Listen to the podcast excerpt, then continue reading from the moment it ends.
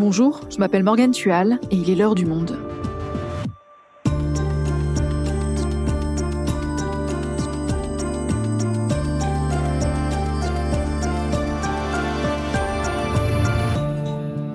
Aujourd'hui, qui est Evgeny Prigogine? C'est un homme qui a pris une importance considérable en Russie grâce à son groupe de mercenaires, les mercenaires Wagner. On estime que ces hommes, dont la majorité a été recrutée dans les prisons russes, représentent un cinquième des troupes envoyées sur le front en Ukraine. Un cinquième. Rien que ce chiffre donne une idée du poids de Prigogine. Mais ce n'est pas son seul atout pour peser sur la scène politique russe. Nous avions publié son portrait il y a quelques semaines et il nous a paru judicieux de le rediffuser aujourd'hui.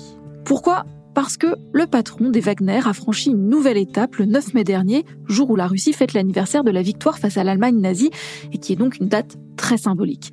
Prigogine, ce jour-là, a adressé des critiques qui visent directement le président russe Vladimir Poutine. Une première, même si la formulation est ambiguë. Emmanuel Grinspan est journaliste au service international du Monde et spécialiste de la Russie. Il nous raconte l'ascension d'Evgeny Prigogine. Et avec lui, on va voir si celui initialement connu comme le cuisinier de Poutine peut aujourd'hui être considéré comme un rival du président russe. Prigogine, une menace pour Poutine Un épisode d'Adèle Ponticelli. Réalisation Amandine Robillard.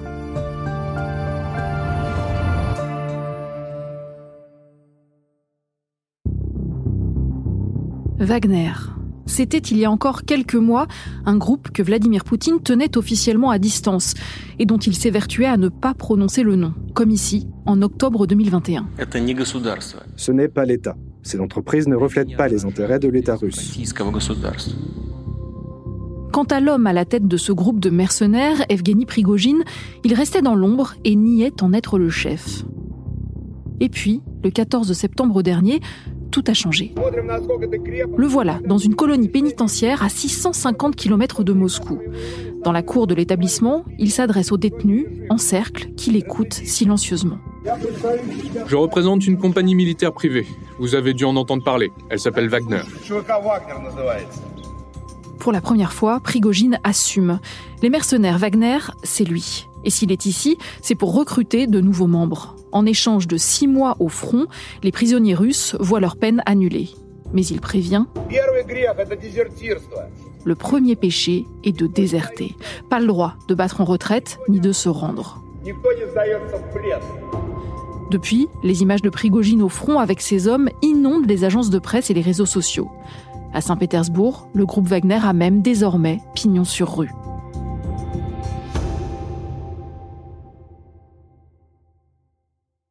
Emmanuel, ce n'est pas la première fois qu'on évoque Evgeny Prigogine dans l'heure du monde. On avait consacré un épisode aux mercenaires Wagner juste avant la guerre en Ukraine.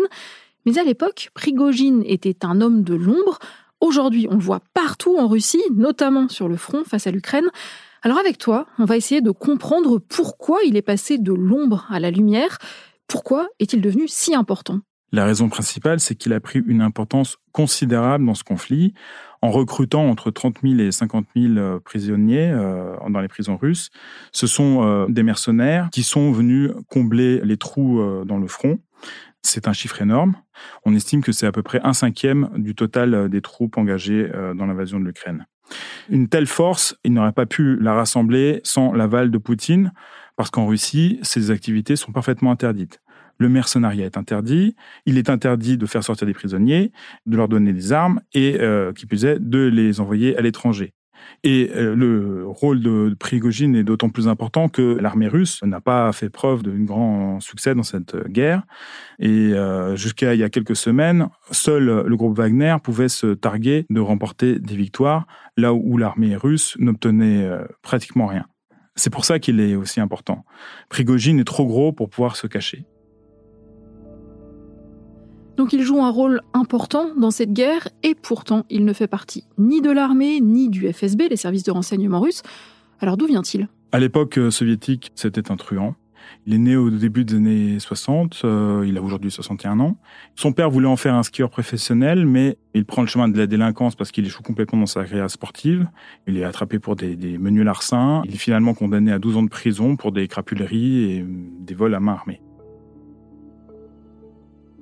Il purge 9 ans de prison et sort en 1990. À ce moment-là, il se retrouve dans les milieux criminels de, Saint-Pétersbourg. C'était un peu chaotique à l'époque. Il profite donc de cette époque où les truands faisaient un peu ce qu'ils voulaient pour organiser des restaurants. Et il fait fortune assez vite. Euh, il va ouvrir aussi le premier casino de Saint-Pétersbourg et le restaurant, le fameux restaurant New Island, euh, une sorte de, bateau mouche qui croise euh, sur la Neva. C'est sur ce bateau qu'on voit, voit cette photo célèbre où il sert Poutine. Puis on le voit aussi dans des réceptions avec George W. Bush et Jacques Chirac. Voilà, c'est des photos qui ont récemment fait refait surface. Oui, c'est pour ça que son surnom, c'était le cuisinier de Poutine. Est-ce qu'on peut dire que c'est un proche du président russe? On ne sait pas tellement euh, comment est-ce qu'il a réussi à s'introduire auprès de Poutine. Une des hypothèses, euh, c'est que lorsque Prigogine ouvre son casino à Saint-Pétersbourg, donc un casino c'est toujours un, milieu assez mafieux. Or Poutine à l'époque était premier adjoint à la mairie et il était justement en charge des liens avec la mafia. Et en outre, ils ont un ami commun qui est le banquier Kovalchuk, qui est un ami intime de Vladimir Poutine. Ce qu'on sait aussi, c'est que Prigogine n'a jamais fait partie du premier cercle, qui est formé essentiellement par des agents du KGB ou des amis d'enfance, euh, de jeunesse de, Poutine. Ce qui est sûr, c'est que Poutine euh, ne le laisserait pas venir à sa table s'il n'avait pas un certain niveau de confiance envers lui. Prigogine, il est physiquement en contact avec Poutine, ce qui est un énorme euh, avantage dans, cette Russie où le pouvoir est très personnalisé. Et euh, Prigogine a su convertir cette proximité physique en influence. Et alors concrètement, qu'est-ce que cette proximité avec Vladimir Poutine lui permet d'obtenir? En Russie, on fait fortune en ayant des contrats publics. Et euh, monte rapidement un business de restaurant pour les professionnels et euh, sa société Concorde parvient à décrocher d'énormes contrats avec euh, le ministère de la Défense et avec l'éducation nationale. Donc il nourrit euh, des millions de personnes. Avec euh, tous ces contrats, il devient euh, multimillionnaire, peut-être même milliardaire. Et une fois qu'il a eu euh, accès donc à l'estomac de Poutine, il essaye de satisfaire les, autres besoins du numéro un. Et à ce moment-là, il comprend qu'il a des services à rendre au plan de l'influence internationale et il développe l'Internet Research Agency qui fait surtout du trolling, ce qu'on appelle les, les fermes à trolls, avec dans un bâtiment euh, des dizaines et des dizaines de personnes qui passent leur, journée à écrire des, commentaires euh, en dessous des articles, ce qui donne l'impression que euh, les gens, voilà, ont cette, la population a cette opinion. Mais alors attends, comment on passe de la restauration au fermatrol et à la création d'une milice privée? Parce que c'est un truand, et puis, euh, encore une fois, son objectif, c'est de grimper, de, faire plaisir au chef. Donc, euh, encore une fois, il sent, il a, il a le nez creux, il sent de ce dont Poutine a besoin. Et euh, en ce qui concerne la, la sécurité, ben, quand on est un truand, on a toujours besoin d'avoir un groupe euh, d'hommes qui assure votre sécurité. Et ça, il l'a développé euh, parce qu'il voyait bien que Poutine avait besoin de services non seulement de sécurité, mais militaires, à plus grande échelle.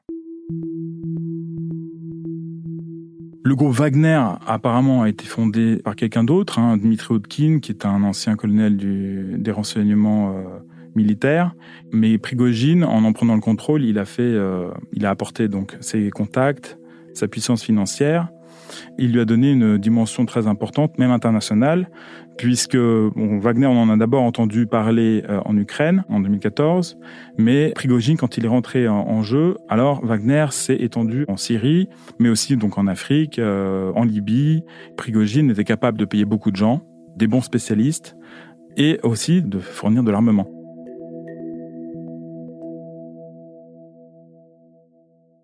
Et puis, on l'a appris récemment par des révélations d'un groupe de journalistes d'investigation russes, le groupe Dossier Center, les services de communication de Prigogine, ces fameuses usines à trolls, les mercenaires Wagner, mais aussi Concorde Group qui fait de la restauration. Tout ça constitue en quelque sorte une seule et unique structure commerciale gigantesque. Au total, des dizaines de milliers de personnes travaillent pour Evgeny Prigogine. Oui, le piratage euh, est très intéressant parce qu'il montre un peu la dimension de cette entreprise. Ce piratage euh, a été récupéré par Dossier Center, qui est un groupe financé par l'homme d'affaires et dissident russe Mikhail Khodorkovsky.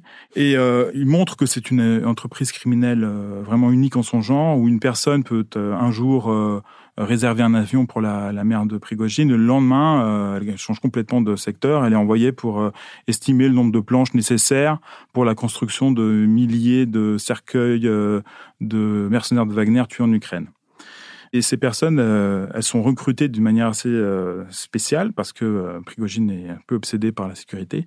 Chaque candidat pour entrer dans le groupe Wagner, qu'il soit femme de ménage ou expert en informatique, doit passer un entretien de deux heures avec un détecteur de mensonges parce que Prigogine veut absolument éviter tout candidat qui ait des liens avec l'opposition russe, avec des journalistes ou avec des forces de l'ordre.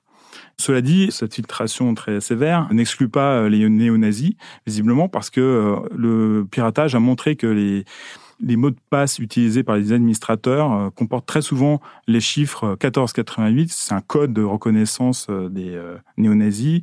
14 étant le nombre de mots d'un fameux slogan suprématiste blanc. Et 88, le chiffre 8, c'est la lettre H de l'alphabet. Et donc 2 H, ça fait Heil Hitler. Emmanuel, ici, il faut peut-être qu'on dise un mot de sa personnalité parce que c'est aussi une des raisons pour lesquelles il intrigue. Tu nous as dit en préparant ce podcast qu'il avait quelque chose du méchant dans les films de James Bond. Oui, il s'est forgé une image de dur parmi les durs, un adepte des méthodes violentes. Il se met en scène comme ça. À la télé, il parle avec son ton, cette voix de, de, de caïd, un peu traînante. Et on l'a vu en particulier quand il faisait ses discours euh, dans, dans les prisons pour recruter euh, pour l'Ukraine.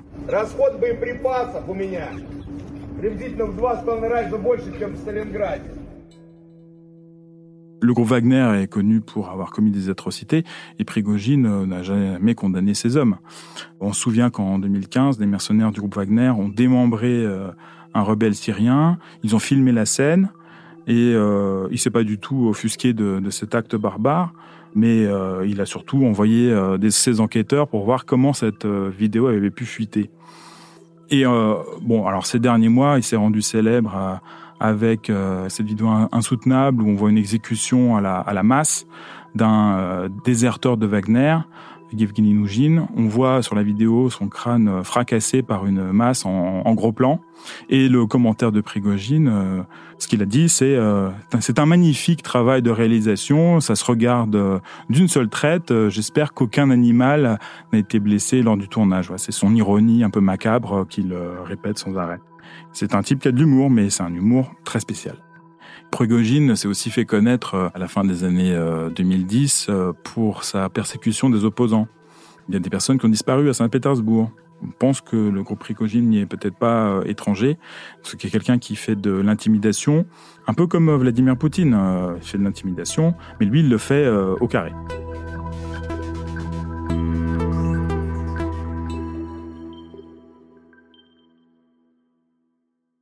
C'est donc cet homme qui maintenant se targue des rares victoires sur le front ukrainien. Comment lui et ses mercenaires ont-ils réussi à faire un peu la différence alors que le reste de l'armée russe stagne?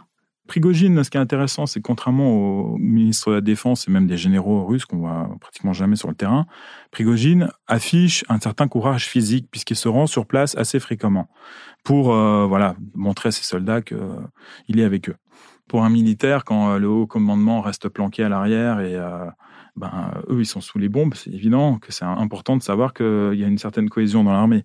D'ailleurs, le fait que Prigogine se rende si souvent euh, sur le front, ça a peut-être été un, des facteurs qui a obligé le ministre de la Défense, Sergei Shoigu, à se rendre au moins une fois sur le front, puis d'ailleurs Poutine aussi.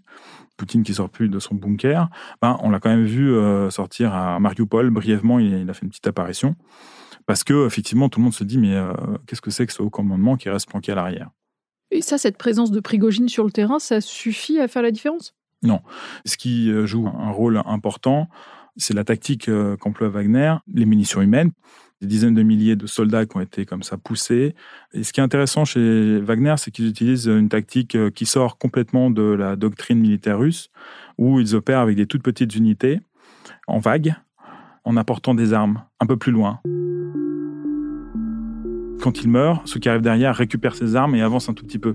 C'est vraiment du grignotage, mais euh, bon, sans rentrer dans les détails, ils utilisent beaucoup de, l'artillerie de proximité, c'est-à-dire pas la grosse artillerie qui tire de très loin et qui peut, en, frappant le, front, euh, toucher euh, les siens comme l'adversaire.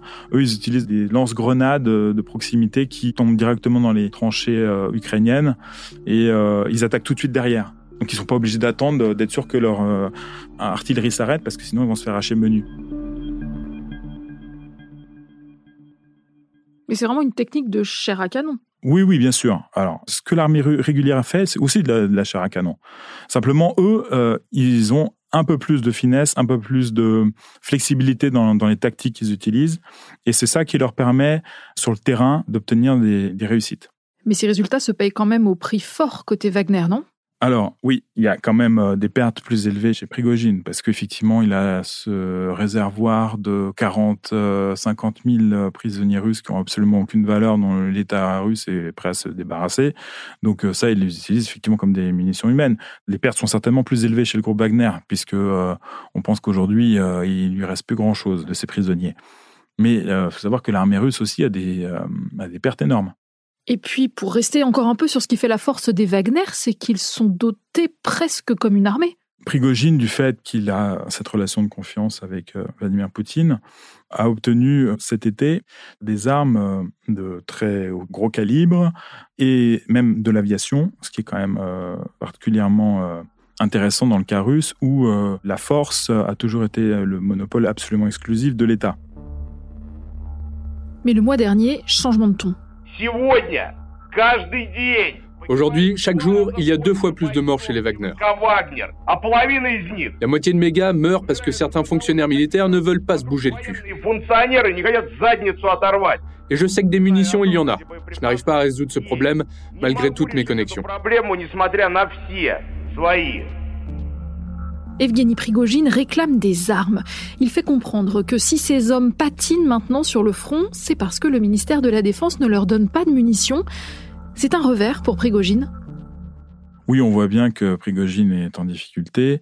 Il avance de moins en moins vite. Wagner, quand même, euh, attaque Bakhmut depuis six mois en avançant très très lentement comme il ne peut plus recruter dans les prisons parce que le ministre de la Défense, Shoigu, a dit que c'était terminé et que c'est l'armée russe maintenant qui va directement recruter, euh, il ne peut plus reconstituer voilà ses pertes. Tout récemment, Prigogine a indiqué qu'il allait pouvoir euh, recruter euh, encore 30 ou 40 000 combattants pour l'Ukraine, mais on ne sait pas très bien comment il va faire. Enfin, on voit bien qu'il essaie d'ouvrir des bureaux de recrutement à travers la Russie, mais on peut douter qu'il y parvienne étant donné la réputation du groupe. Et donc il s'en prend au ministre de la Défense, Shoigu. Voilà, il attaque euh, Shoigu depuis des mois en se moquant euh, de l'inefficacité de l'armée russe. Mais euh, en même temps, Shoigu, il en dépend complètement puisque c'est l'armée russe qui lui fournit des munitions. Donc on se demandait à un moment s'il voulait pas remplacer Shoigu, mais on voit bien que Poutine n'en a pas l'intention. Donc on peut se demander si le groupe Wagner va pouvoir continuer à exister maintenant qu'il est décimé.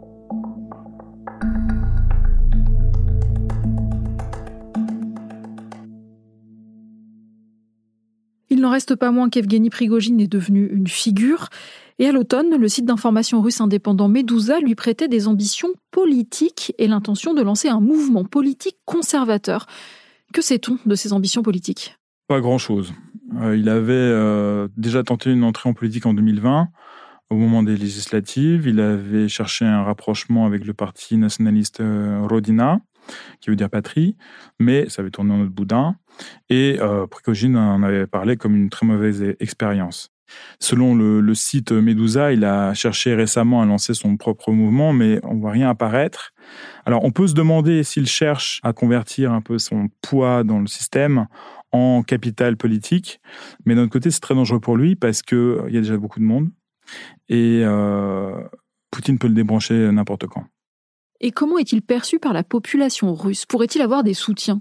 On ne sait pas très bien. C'est vrai qu'il tient un, discours très populiste, très anti-élite. Il a un certain talent oratoire et pense qu'il parle mieux au peuple que Poutine. Il dispose aussi de ses propres réseaux d'influence. Il a euh, ses chaînes Telegram. Il paye des journalistes pour faire sa promotion, euh, parfois même dans des, dans des journaux de grande diffusion. Donc il a une assise euh, médiatique. Mais est-ce que ça prend vraiment dans l'opinion publique? Je ne saurais le dire parce que, de toute façon, dans un régime autoritaire comme la Russie, les gens ne disent pas ce qu'ils pensent. Mais est-ce qu'il pourrait vraiment représenter une menace pour Poutine? Si le régime Poutine s'affaiblit, si la popularité de Poutine tombe, alors naturellement, les alternatives seront plus demandées. C'est mécanique. Donc, euh, si effectivement la campagne militaire tourne très mal, il n'est pas interdit de penser que Prigogine pourrait euh, réussir à mettre tout ça sur le dos du ministère de la Défense, et le ministère de la Défense, il obéit à Poutine. Donc on ne peut pas l'exclure complètement. Mais euh, dans l'état actuel des choses, euh, Prigogine peut être débranché encore une fois à tout moment, et ça me paraît prématuré pour lui de chercher à gêner Vladimir Poutine. Et euh, Yevgeny Prigogine est très conscient de ses liens de dépendance, évidemment. S'il profère des critiques euh, virulentes euh, et parfois des insanités euh, envers le ministre de la Défense ou les, les généraux, en revanche, jamais de critique de Vladimir Poutine, jamais même d'allusion ou quoi que ce soit. Non, il, il montre toujours une loyauté entière. Mais alors, est-ce qu'à l'inverse, on peut dire qu'Evgeny Prigogine est toujours utile à Poutine? Oui, il reste utile à Poutine pour deux raisons. D'une part, parce qu'il permet d'aiguillonner le ministère de la Défense, Shoigu. Poutine euh, montre à Shoigu Prigogine en disant mais regarde, Prigogine obtient des résultats que tu n'obtiens pas. Donc euh, évidemment, Poutine n'est pas du tout satisfait de, de ce qui se passe sur le terrain. Et la deuxième chose, c'est que Yevgeny Prigogine euh, sert d'épouvantail comme ça, euh, Vladimir Poutine peut expliquer que s'il n'est plus là, eh ben, vous allez vous retrouver avec une Russie dirigée par un véritable sauvage, un truand, un caïd, comme euh, Yevgeny Prigogine, qui menace ses adversaires avec une masse. Merci Emmanuel. Merci Morgane.